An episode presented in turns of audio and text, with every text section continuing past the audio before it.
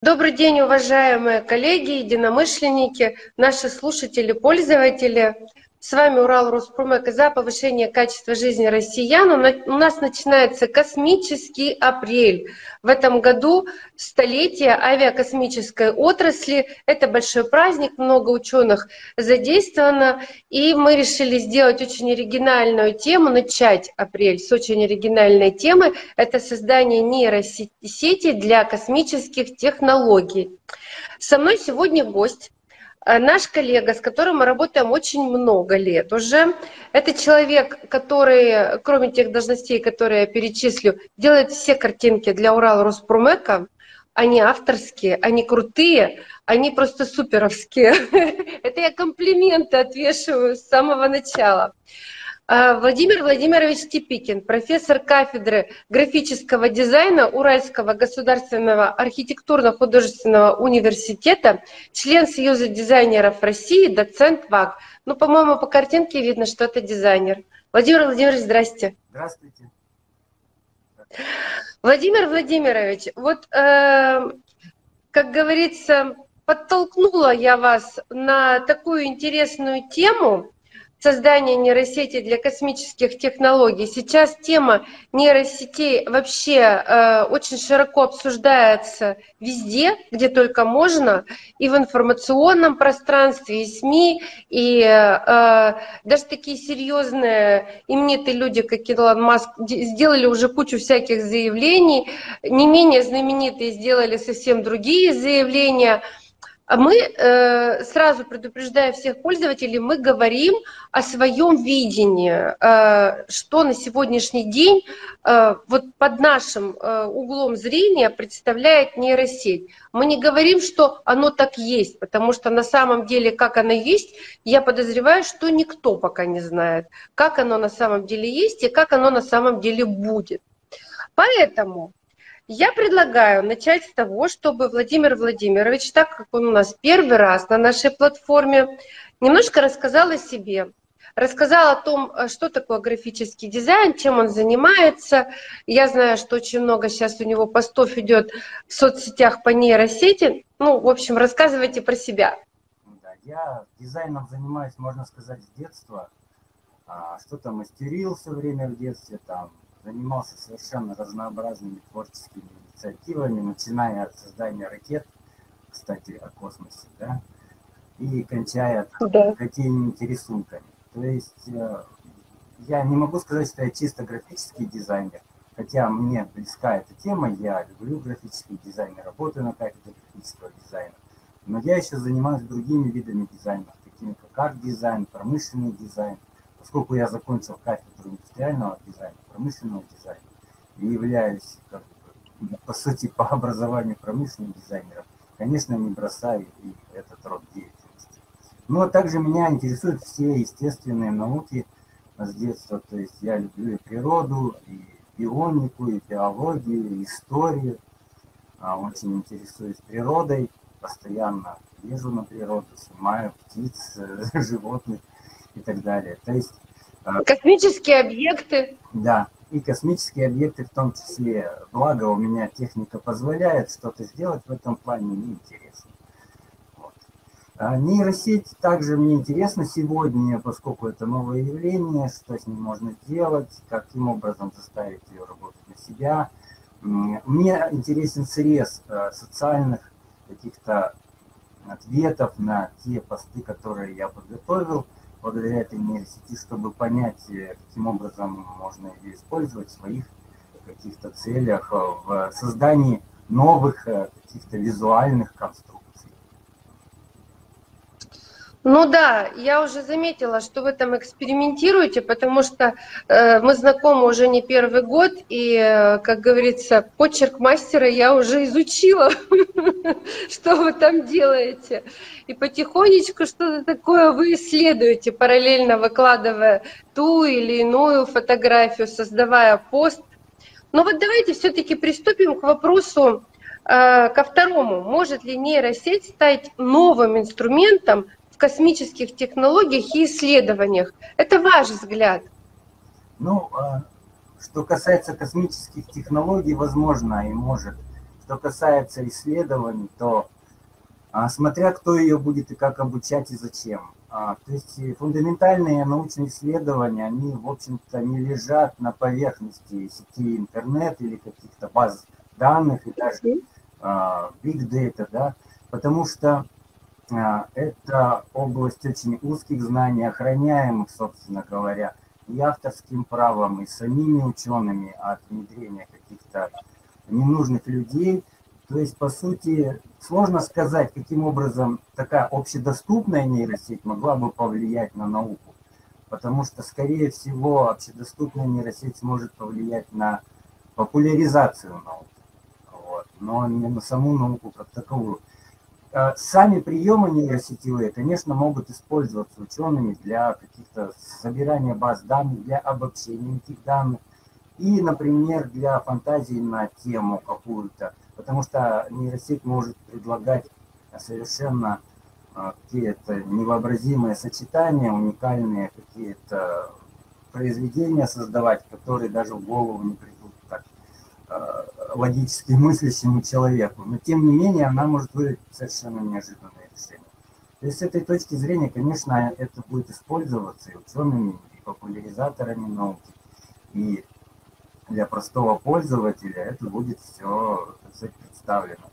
Ну, что касается обобщения какого-то того опыта, который есть э, в сети, а, в интернете, в больших данных, которые на поверхности, конечно, здесь возможно создание каких-то научно-популярных или псевдонаучно-популярных роликов. Опять же, кто берется за это дело? Вот вы сказали, что никто не знает про нейросеть. Да знают, конечно. Те разработчики, которые ее обучают, те разработчики, которые ставят цели перед этими нейросетевыми ресурсами, она же не сама по себе существует, да? Она существует в каких-то рамках. Вот. То есть они, конечно, знают, чего они хотят. И знают, чему они учат. Другое дело, э, кто эти люди и чему они вот это, да, вот вопрос. Ну да, это мы в конце нашей программы еще обсудим, вернемся к этому вопросу. У меня вот параллельно возник вопрос по авторству. Вот смотрите, сейчас э, вышло очень много публикаций по поводу того, что дипломные работы делают с помощью нейросети, э, значит, э, соответственно, и какие-то там визуальные образы и так далее, музыкальные произведения в том числе. Вопрос авторства возникает. Как? Ну, Наверное, надо, во-первых, задать вопрос, имеем ли мы в своей работе какую-то новизну. Если мы не имеем никакой новизны, то, соответственно, мы и как бы не получаем этой новизны. Если мы сразу же в целях не ставим себе каких-то высоких, э, высоких целей, да, которых мы должны стремиться, мы как-то не продвигаем при помощи своей работы там, науку ли, себя ли или еще что-нибудь, понятно, что мы получаем абсолютно вторичный, симулякровый такой продукт, и ничего в этом удивительного нет. То есть также пишутся работы при помощи копипастинга, при помощи постоянного цитирования, хотя вроде как антиплагиат существует система, да, которая отслеживает это. Но надо понимать, что и антиплагиаты можно обходить и так далее и тому подобное. То есть все зависит от человека, который, какую он себе цель ставит э, для этой работы. Если он будет писать сам, если будет он писать э, новаторские, какие-то интересные идеи, которые даже не придут в голову этой нейросети, то, конечно, она может только помогать. Хотя, хотя, конечно же, масса всевозможных вот этих симулякров будет возникать, и против них нужны какие-то инструменты, чтобы их отслеживать. А, человек сам должен... Потому что, смотрите, если человек не будет э, сам учиться, то он не сможет и оценить то, что ему предлагает нейросеть. Даже на таком уровне. Она ему будет предлагать одно, э, что-то хорошее, он этого не заметит. Она будет предлагать плохое, он подумает, что это хорошее. И поэтому не, неуч, скажем так, да, и человек, который не занимается ну, хорошо своим делом, он никогда не получит нужный результат от этой это будет профанация, которая никому не будет нужна. Вот и все. Угу. То есть, иными словами, для того, чтобы эффективно и э, качественно работать с нейросетями, нужно тоже учиться, и должен быть какой-то базис знаний, э, с которого можно стартовать для вот этого контакта виртуального. Потом, если мы будем пользоваться одними и те же данными, то у нас будет симулирование постоянное, да, и вот это вот будет вырождение просто информации. Она будет накладываться одна и та же друг на друга, и будет вырождение, как генетическое вырождение вот бывает, да, у животных, которые э, инбридингом занимаются, например, да, то тут то же самое будет.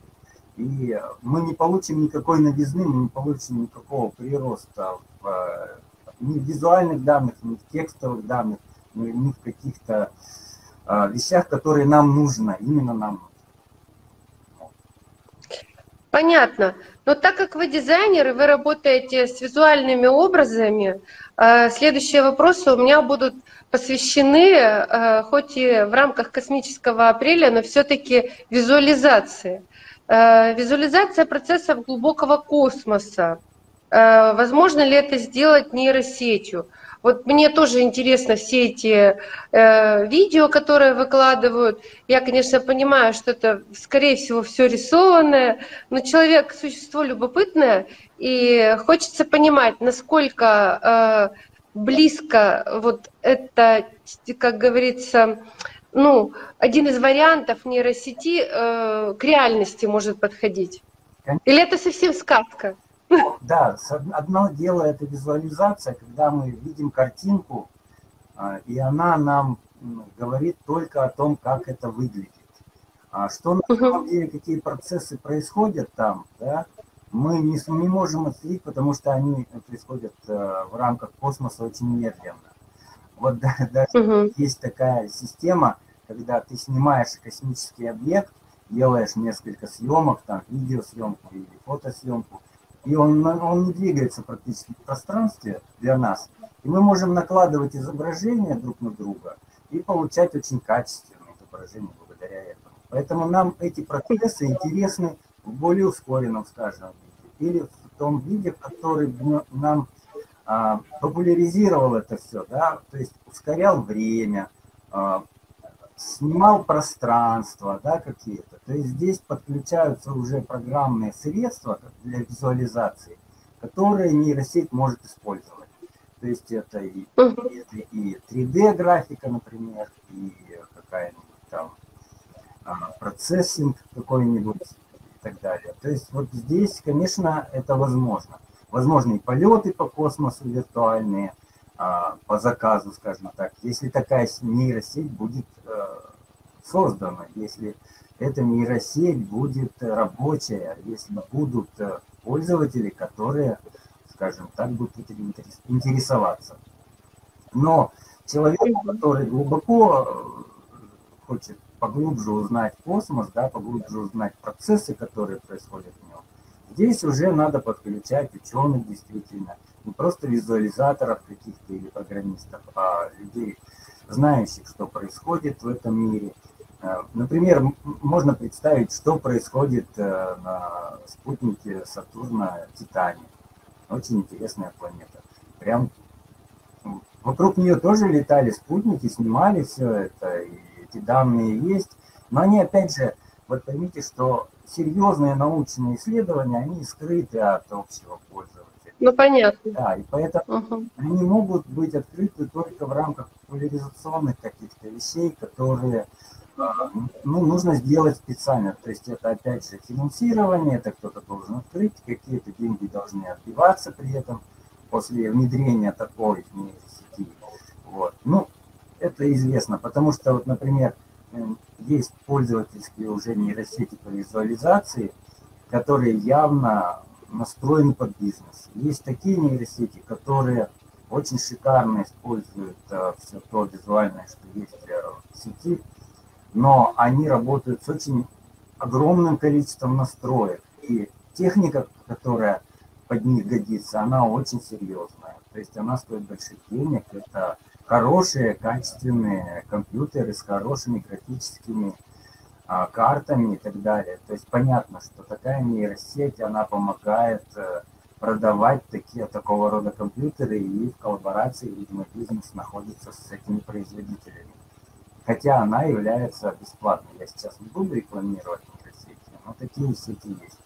А дальше а, специальные сети выпускаются и в виде программного обеспечения, которое также за деньги или за условия, э, которые каким-то образом по подписке, по подписке, значит,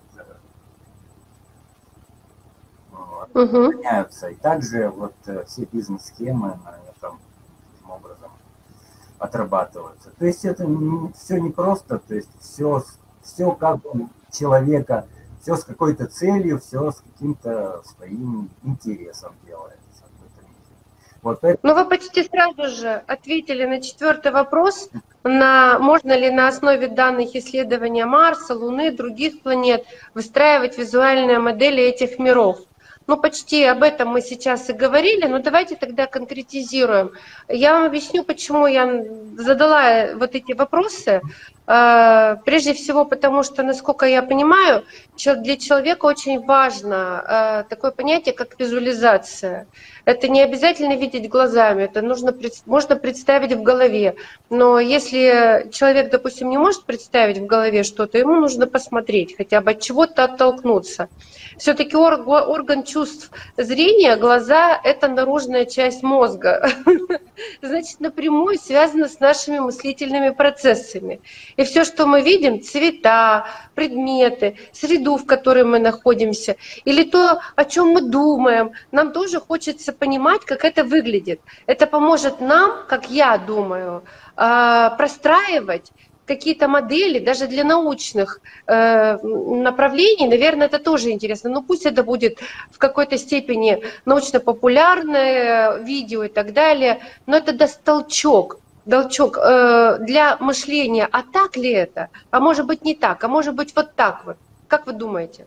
Ну, конечно, визуализации очень важны, и это такой достаточно ясный, понятный ход в развитии каких-то научных исследований, либо ну, популярных э, вещей. Но я бы хотел еще сказать вот по-другому. То есть а, то, что мы имеем, это, скажем так, э, базы знаний, да, наших. Но помимо этого у нас еще есть э, всевозможные навыки и умения, да, которые зачастую не связаны ни с владением компьютером, ни с какими-то общениями с сетью.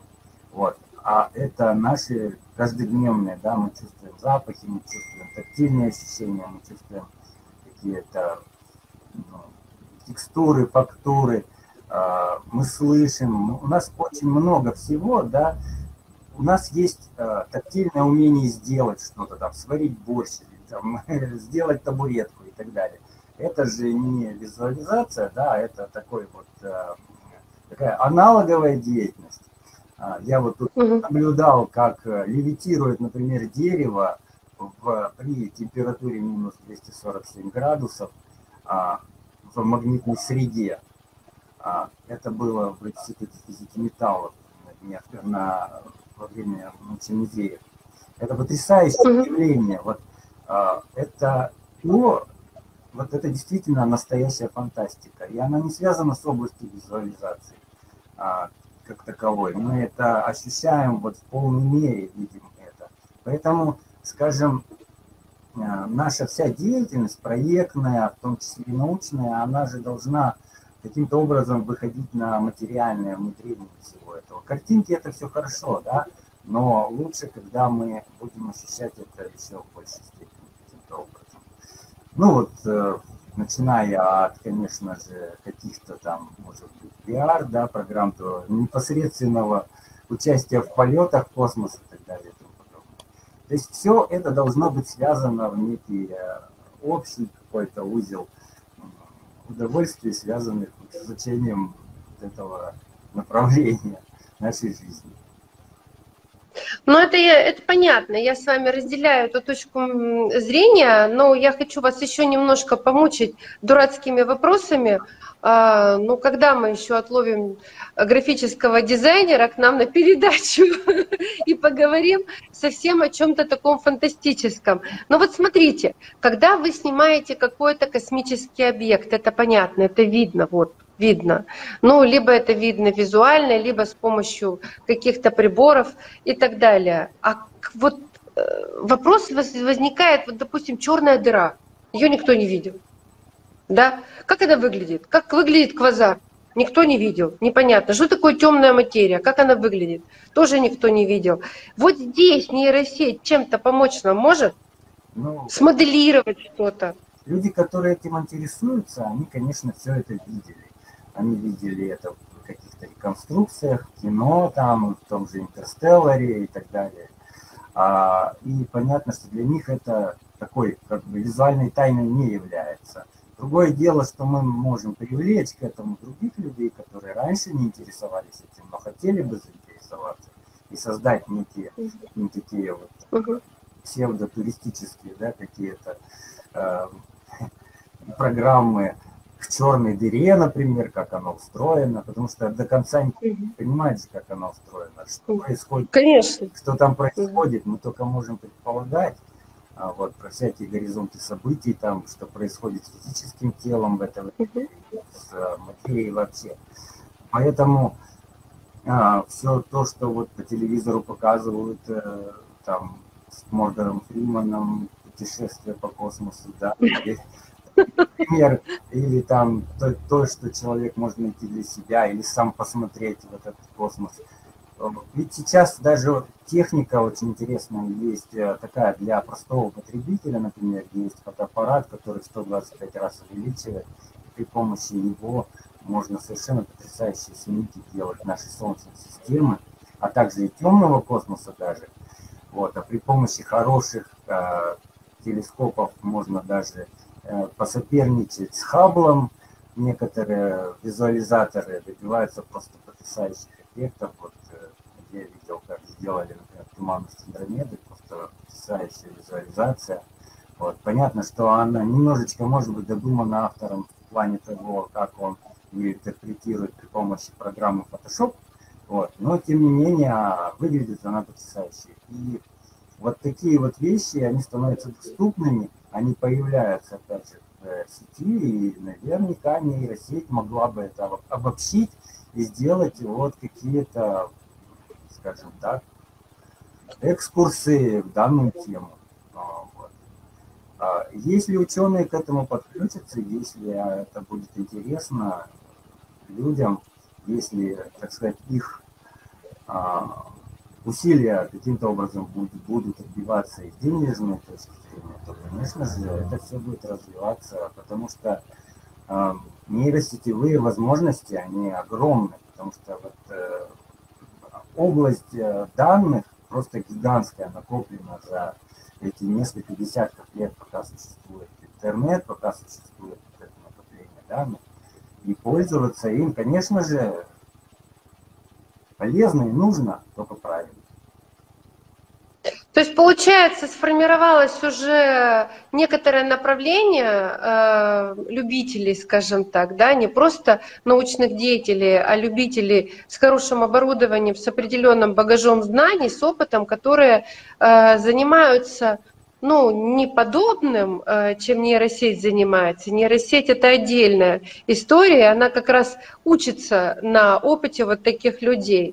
То есть есть прям направление, да? относительно космоса. Да, конечно. Но, э, понимаете, нейросеть, она тоже... Пока ее, ее научить-то на самом деле очень сложно, потому что она же не обладает какой-то своей логикой. Угу. Поэтому зачастую те нейросети, которые в общем, в общем доступе имеются, то они весьма посредственно излагают те события, которые им предложено э, сделать. То есть здесь очень много будет появляться фейковых вещей, не соответствующих реальности. А, и здесь, конечно же, нужно отличать, где вранье на самом деле, да, где достаточно хорошая, скажем так, интерпретация. Я не назову это, что это прям вот реальность будет, да, потому что до реальности очень далеко это нейросети, а может быть даже и никогда она до этого не дойдет. Потому что, uh-huh. во-первых, ей это никто не позволит для начала, да, а во-вторых, она все равно будет делать, действовать в рамках э, целей каких-то определенных людей. Вот. Хотя э, теперь уже есть случаи, когда нейросети обходила э, простые человеческие какие-то понимания, обманывала людей, но это значит, что ее тоже научили этому. Научили люди. Да. да. Я согласна. Но вот смотрите, все-таки вернемся э, к вашим увлечениям. Э, мы уже говорили о том, что вы снимаете космические объекты и те объекты, которые э, в непосредственной близости в Солнечной системе. Очень часто вы публикуете эти фотографии, они действительно интересные и чувствуется, что вы этим делом занимаетесь с душой давно. А вот как вы считаете, если в нейросеть загрузить определенное количество данных относительно движения объектов э, в солнечной хотя бы системе, то, что рядышком с нами находится, ближний космос, так сказать, можно ли э, заставить э, нейросеть сделать проект или модель движения взаимодействия объектов – Солнечной системы, как это вообще все выглядит в 3D. Потому что обычно, вот если ты выходишь там в интернет, что ты смотришь, ну это линейно, там показали Марс, показали Луну, показали еще что-то. А как это все крутится, как это все делает, как это все внутри взаимодействует. Есть уже такие модели? Может быть, просто мы об этом не знаем? А, конечно, не знаем. В разработке такие модели есть. И, э, например, мне было бы интересно а, наблюдать э, за каким-нибудь 3D-эффектом а, взаимодействия вот на сегодня, например, на ближайшее будущее. Делать анонсы да, космических событий, которые происходят или будут происходить. А, смотреть, что uh-huh. было, да, например, вот, вот у нас соединение, значит, э, Юпитера и Сатурна. Раз там 80 лет бывает. Выходим uh-huh. на улицу, а у нас идет дождь и ничего не видно. Вот. А где-то видно. Кому-то удалось это увидеть. Замечательные события, а не только через 80 лет. Поэтому, конечно, есть такие программы, такие как Stellarium, например, которые показывают все события космоса в реальном времени и могут предсказывать эти события или уходить в прошлое, но она недостаточно, конечно, визуализирована на сегодняшний день. Вот. Угу. И в принципе, визуализация такой жесткой, скажем так, системы, как э, Солнечная система или там, галактика даже наша, а, она достаточно ход известный, то есть это надо просто заняться какими-то простыми средствами, это сделать и все. Здесь, возможно, даже нейросеть не нужна, потому что все объекты, как я уже говорил, они имеют свои траектории, они постоянно, постоянно вот это все как бы повторяется. И изменения, они очень небольшие. Все, все движения тел просчитываются заранее, на многие годы вперед. И, э, вот э, что здесь могла бы сделать нейросеть, вот здесь надо подумать. То есть э, каким образом она могла бы нам это все показывать. А, я вижу в этой нейросети как раз более творческий потенциал, что ли, там, фантастический потенциал, потенциал предположений, потенциал того, что мы могли бы смоделировать какую-то свою ситуацию. А, ну, как люди, которым все интересно. А вот если вот так вот сделать, что будет, вот это было бы да, здорово. Понятно. Но вы как профессор, э, который работает э, со студентами много-много лет, вы очень хорошо оцениваете э, творческий потенциал и интеллектуальный потенциал любого человека, вне зависимости от того, э, учится он у вас в группе или вы просто с ним разговариваете. Скажите, пожалуйста, фантазеров видно издалека? Ну да. Ну, первых же занятий ты видишь, на что человек способен, даже более скажу, там видно, кто из них потенциально станет великим дизайнером современности. Если все, угу. все условия с, сойдутся вместе, если будет удача, то да. Это... Вы знаете, я вот, например, считаю, что развитие науки, любой отрасли науки, и фундаментальной, тем более науки, потому что вот там задели тему фундаментальной науки, конечно, она вся засекречена, и горизонт исследования это и 30, и 50, и 100 лет может быть вполне для э, фундаментальной науки. Э, я считаю, что на такие порывы способны только люди смелые и свободные от каких-то клише, которые в голове у них есть. То есть, иными словами, э, вот слово фантазер для, для научного деятеля, оно приобретает э, несколько иное значение. Это вот не просто он там придумал, наврал, всем рассказал, там кто-то посмеялся, кто-то не поверил, кто-то поверил. А вот правда, только смелые в рассуждениях люди способны двигать науку. Это правда? Ну да, и люди, которые, скажем так, сами имеют э, достаточный базис данных для того, чтобы угу. вот, иметь эту смелость, понимаете? То есть э, смелый должен быть умным еще. Просто смелому там делать нечего, надо еще и, как бы, понимать, что ты делаешь и для чего это. Угу. И, конечно, люди должны воспринимать информацию а, так, как она преподносится, а не так, как они себе Потому что многие, например, вот ты делаешь пост какой-нибудь, и ты пишешь, зачем ты сделал это. Вот. Дальше идут картинки. Зачем ты это сделал? Вот результат твоих исследований, да, в том числе и нейросети. А многие не читают, потому что это где-то там написано высоко, далеко, а вот картинка, мы ее можем обсудить совершенно не с другой точки зрения, не стоя, о чем говорится, да, а с другой. Угу. Точно так же и, собственно говоря, в каких, опять же, э, целях вот эти вот талантливые фантазеры будут использовать, это тоже большой вопрос. Они, может быть, может быть, они э, талантливые там дизайнеры, там ученые, но они, может быть, такие нехорошие люди. Это правда. Ну вот смотрите, э, исходя из того, что мы с вами тут про нейросети наговорили, э, большую роль играет тот вопрос, как ты формируешь запрос в нейросеть. Как ты с ней работаешь для получения максимально правильного ответа, картинки, текста или еще чего-либо? Это так? Да, конечно, да. А, прав... а этому где-то учат? Нет, э, это, этому научиться невозможно, потому что, во-первых, мы не знаем, как реагирует на этот запрос нейросеть. Угу. Далее у нас есть некоторый фильтр, скажем так, э, в виде языка, хотя бы даже. Угу. То есть те нейросети, угу. которые разработаны, они разработаны на базе английского языка. И очень угу. семантические какие-то обороты а, нейросеть воспринимает по-разному. И поэтому вот эти вот э, даже голову не придут никому ни одному переводчику, даже Google переводчику, вот эти обороты, которые смогла бы воспринять так, как надо нейросеть. То есть ты здесь выступаешь в роли вообще какого-то некоего такого, не то что учителя Творца, а еще даже больше, чтобы как-то ее настроить, то есть уточнить там 10 раз.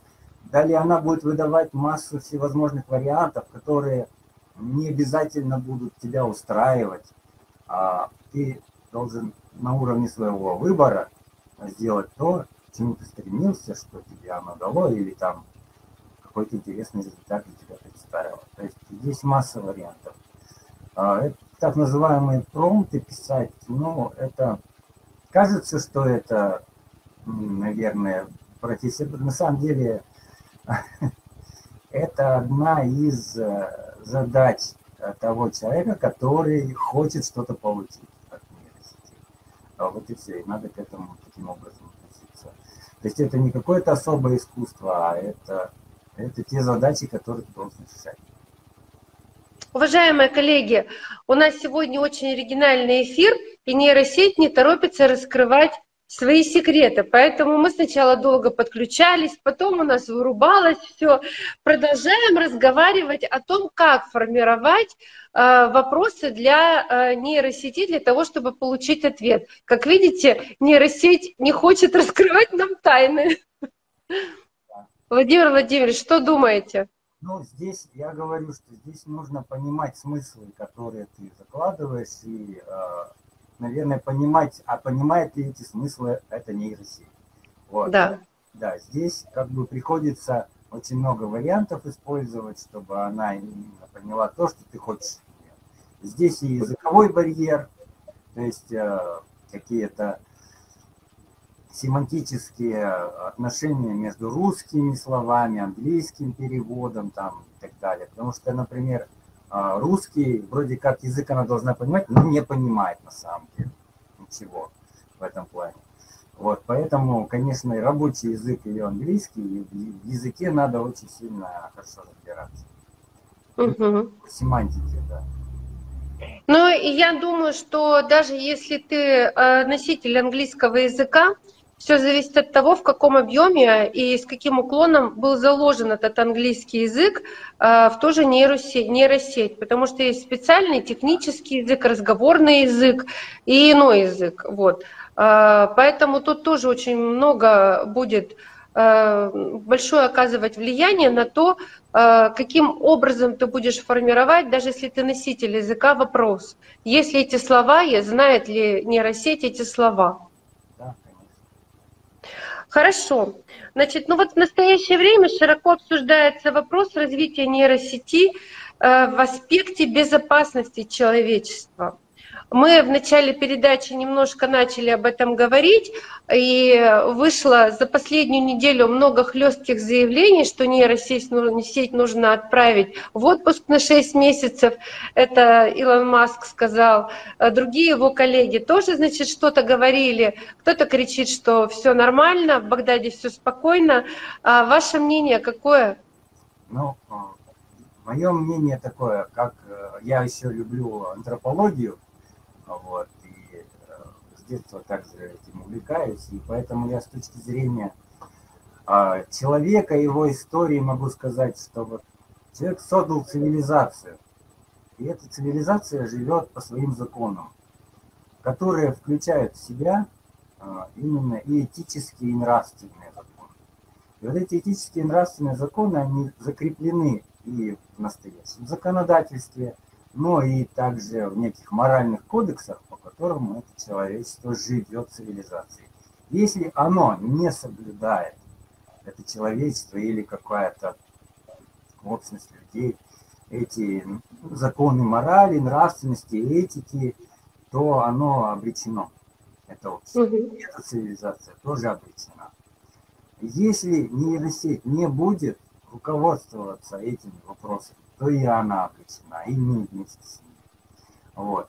А каким образом это все? Нужно регулировать эти вопросы. То есть а, пока что интернет, который а, как дикое поле существует, да? то есть, э, скажем так, вопросы законодательства там не в полной мере учитываются, вот, и реализуются, и этим очень многие люди пользуются как раз.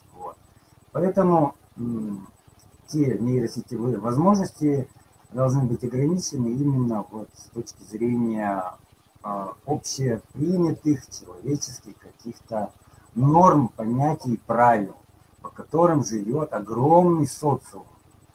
Огромный социум. Вот. Угу.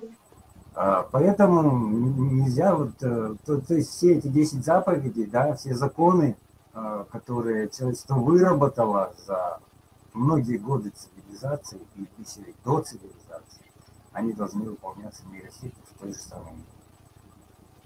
Но я могу сделать вывод, что хаотичное развитие нейросети приведет э, к какому-то негативному результату для человечества. Э, возможно, человечество все-таки сможет удержать ситуацию в своих руках, но так как нейросеть и информа информационные технологии, искусственный интеллект – это все-таки самая продвинутая на сегодняшний день технология, и мы до конца не понимаем возможности этих процессов, э, человеку и создателю этих э, программ, этого программного обеспечения, а в основном это так оно и называется, все равно это программа определенная, нужно закладывать правильные э, требования к развитию, к формированию, допустим, э, тоже, ну, любого вида нейросети и с теми моральными принципами и законодательными нормами, которые существуют и общеприняты человечеством. Ну, хотелось бы так. Будет так на самом деле непонятно, потому что, например, все инновации человеческой цивилизации, они проходили все эти периоды а, дикого использования, например, та же пластмасса. То есть угу. в результате мы имеем сейчас пластмассу в каждом чуть ли не живом организме на планете Да. Огромные значит, острова этой пластмассы, не разлагающейся в океане. Вот. И кто, кто, а кто за этим следил? Кто должен был за этим следить? Кто об этом угу. подумал? Нет, никто угу. не подумал. Нужно было сиюминутно заработать денег, обогатиться и, так сказать, вот, получили в результате вот это. Угу. То есть, э, вот если говорить, например, про дизайн, то есть угу. такое определение дизайна как служба. Угу. Но служба это э, сразу же возникает такое какое-то формирование, да, которое вот со своими законами, со своими какими-то э, понятиями выступает. Да? То есть дизайнер вроде как должны были сказать, нет, мы запрещаем вам такое повсеместное значит, использование пластмассы. Мы запрещаем вам в таких количествах выпускать пластмассовые изделия. Или каждое пластмассовое изделие должно быть согласовано с какой-то там экологической службой, инстанцией и так далее. Точно так же здесь. А, если мы не хотим какого-то повального, вот, э, какого-то катастрофических каких-то явлений в области а, значит, общения нашего с э, компьютером, то здесь надо как-то это учитывать.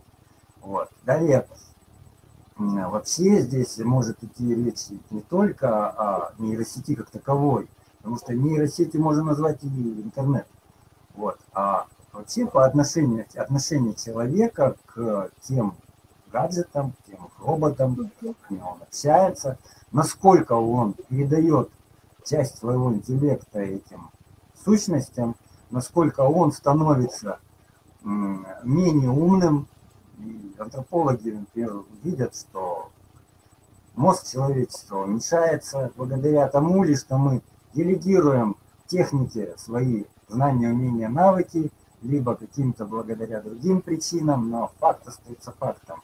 Мы уже менее приспособлены к окружающей среде, чем ранее, и более доверяемся машинам. Вот. И к чему это приведет? Вопрос большой, да, когда сам, само человечество будет интеллектуально деградировать, а, например, компьютеры будут интеллектуально, наоборот, подниматься, да, и вот угу. на определенном этапе произойдет вот нивелирование вот этого всего, и мы просто вдруг осознаем, что мы не можем пользоваться тем, что придумали сами. Вот. Не хотелось бы такого.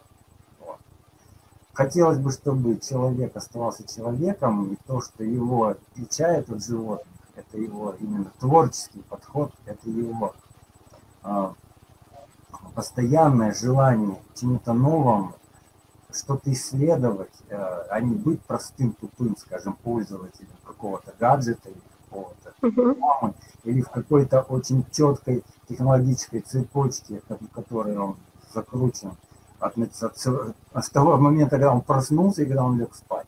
Вот. Хочется все-таки разностороннего развития человеческой личности в современных условиях. Ну и потому что вот я говорю, я уже говорил, что мы не знаем, например, мир помимо вот этих вот пиксельных изображений. Это же на самом деле двухмерное изображение, псевдоизображение на экране. Да, мы можем получать псевдоизображение трехмерное, но мы, например, не можем углубиться в микромир, потому что мы ограничены вот этой бинарной системой, вот этими вот э, кодами двоичными, которые нам предоставляет компьютер. Я думаю, что техника могла бы развиваться и в других направлениях, и это надо делать, чтобы не потерять себя. Понятно. Ну вот видите, мы все-таки чувствуется, что мы с вами работаем-то давно, потому что вы прямо плавненько ответили и на девятый вопрос по поводу сможет ли нейросеть и искусственный интеллект полностью заменить человека. Это, конечно, наверное, больше философский вопрос сейчас, хотя э, будет зависеть от того, э, как мы заложим систему взаимодействия Э, человечества э, с этими умными машинами. И я бы, конечно, хотела в данном случае ну, говорить о том, что человек, он э, должен наставлять за собой не то чтобы право, а непоколебимое право творчества и управления всем, потому что в противном случае мы потеряем просто-напросто свое «я», и э, превратимся, уступим пальму первенства машинам, железкам, и станем их, э, может быть, в какой-то степени придатком. Ну, да. Если компьютеры получат волю каким-то угу. образом, или получат возможность целеполагания настоящего, угу. при этом вся полностью инфраструктура компьютеров, роботов там гаджетов будет э, замкнута сама на себя, то вполне возможно параллельное существование, скажем, компьютерной жизни и человеческой. А даже вне зависимости от их э, взаимодействия, либо не взаимодействия. Угу.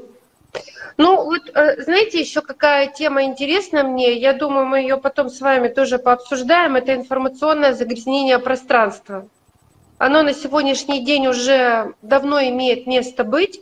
И э, если смотреть широко, это касается не только э, той информации, которая вываливается в информационное поле совершенно непроверенное, но и, э, скажем, те системы, структуры, программы, в том числе вот и нейросеть, она тоже будет занимать часть нашего информационного пространства, и она уже вошла в нашу жизнь.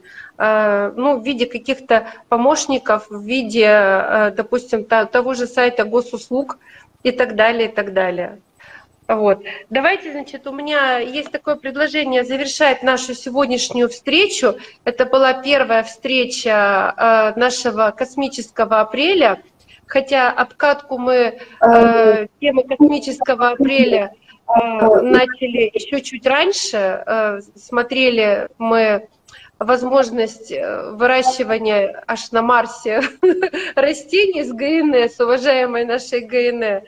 Было и такое у нас. Но все-таки апрель э, я предлагаю посвятить авиакосмической отрасли различным взглядам, различным направлениям. И так как мы э, сегодня все-таки пишем наш эфир – ну, пишем мы последний год э, стабильно, не потому что не хотим выходить в прямой эфир, а потому что идет очень много сбоев различных. И, ну, и прямой эфир, ну, как бы потребитель наших программ, э, наши зрители, пользователи, они, конечно, не будут ждать, когда мы чего-то там переподключим. Поэтому мы решили писать. А я предлагаю вам, Владимир Владимирович, если вы не против, к нашему э, очень интересному диалогу попросить нейросеть, запросить у нейросети картинку и значит, на тему создание нейросети для космических технологий. Если она получится, будет круто. Если она не получится, может не так получится, как нам хотелось бы, мы все равно ее опубликуем для того, чтобы понимать, на каком уровне у нас на сегодняшний день состоит диалог с нейросетями. Ну а наш специалист Владимир Владимирович абсолютно точно знает, как задавать вопросы нейросети. Согласны? Да, есть у меня идея как раз по тому интересному событию одному, которое регулярно происходит в нашей Солнечной системе, и я попытаюсь его попросить нейросеть визуализировать. Посмотрим. Отлично, отлично. А в описательной части мы, э, если вы не против, укажем вопрос, который мы задавали к ну, этой программе. Возможно, это будет не быстро, и вопросов, возможно, будет несколько и разных. Поэтому... Хорошо. Хорошо. Э, я благодарна, что вы выделили время на нашу передачу. На мой взгляд, диалог состоялся очень интересный, необычный. По крайней мере, у нас таких диалогов не так много в нашей передаче. И надеюсь, что мы будем дальше с вами э, развивать э, вот эти темы интересные для того, чтобы эм, наших пользователей, наших слушателей, даже коллег э, со званиями э, ученых великих заставлять э, немножко смотреть на мир по-другому. Мир он многоцветный, у мира очень много возможностей, как положительных, так и неположительных. Думайте о себе, думайте о хорошем, и все у вас сложится так, как надо. Мы с вами прощаемся. Всего доброго. И, да, и ждем вас в эфире вновь. Всего доброго.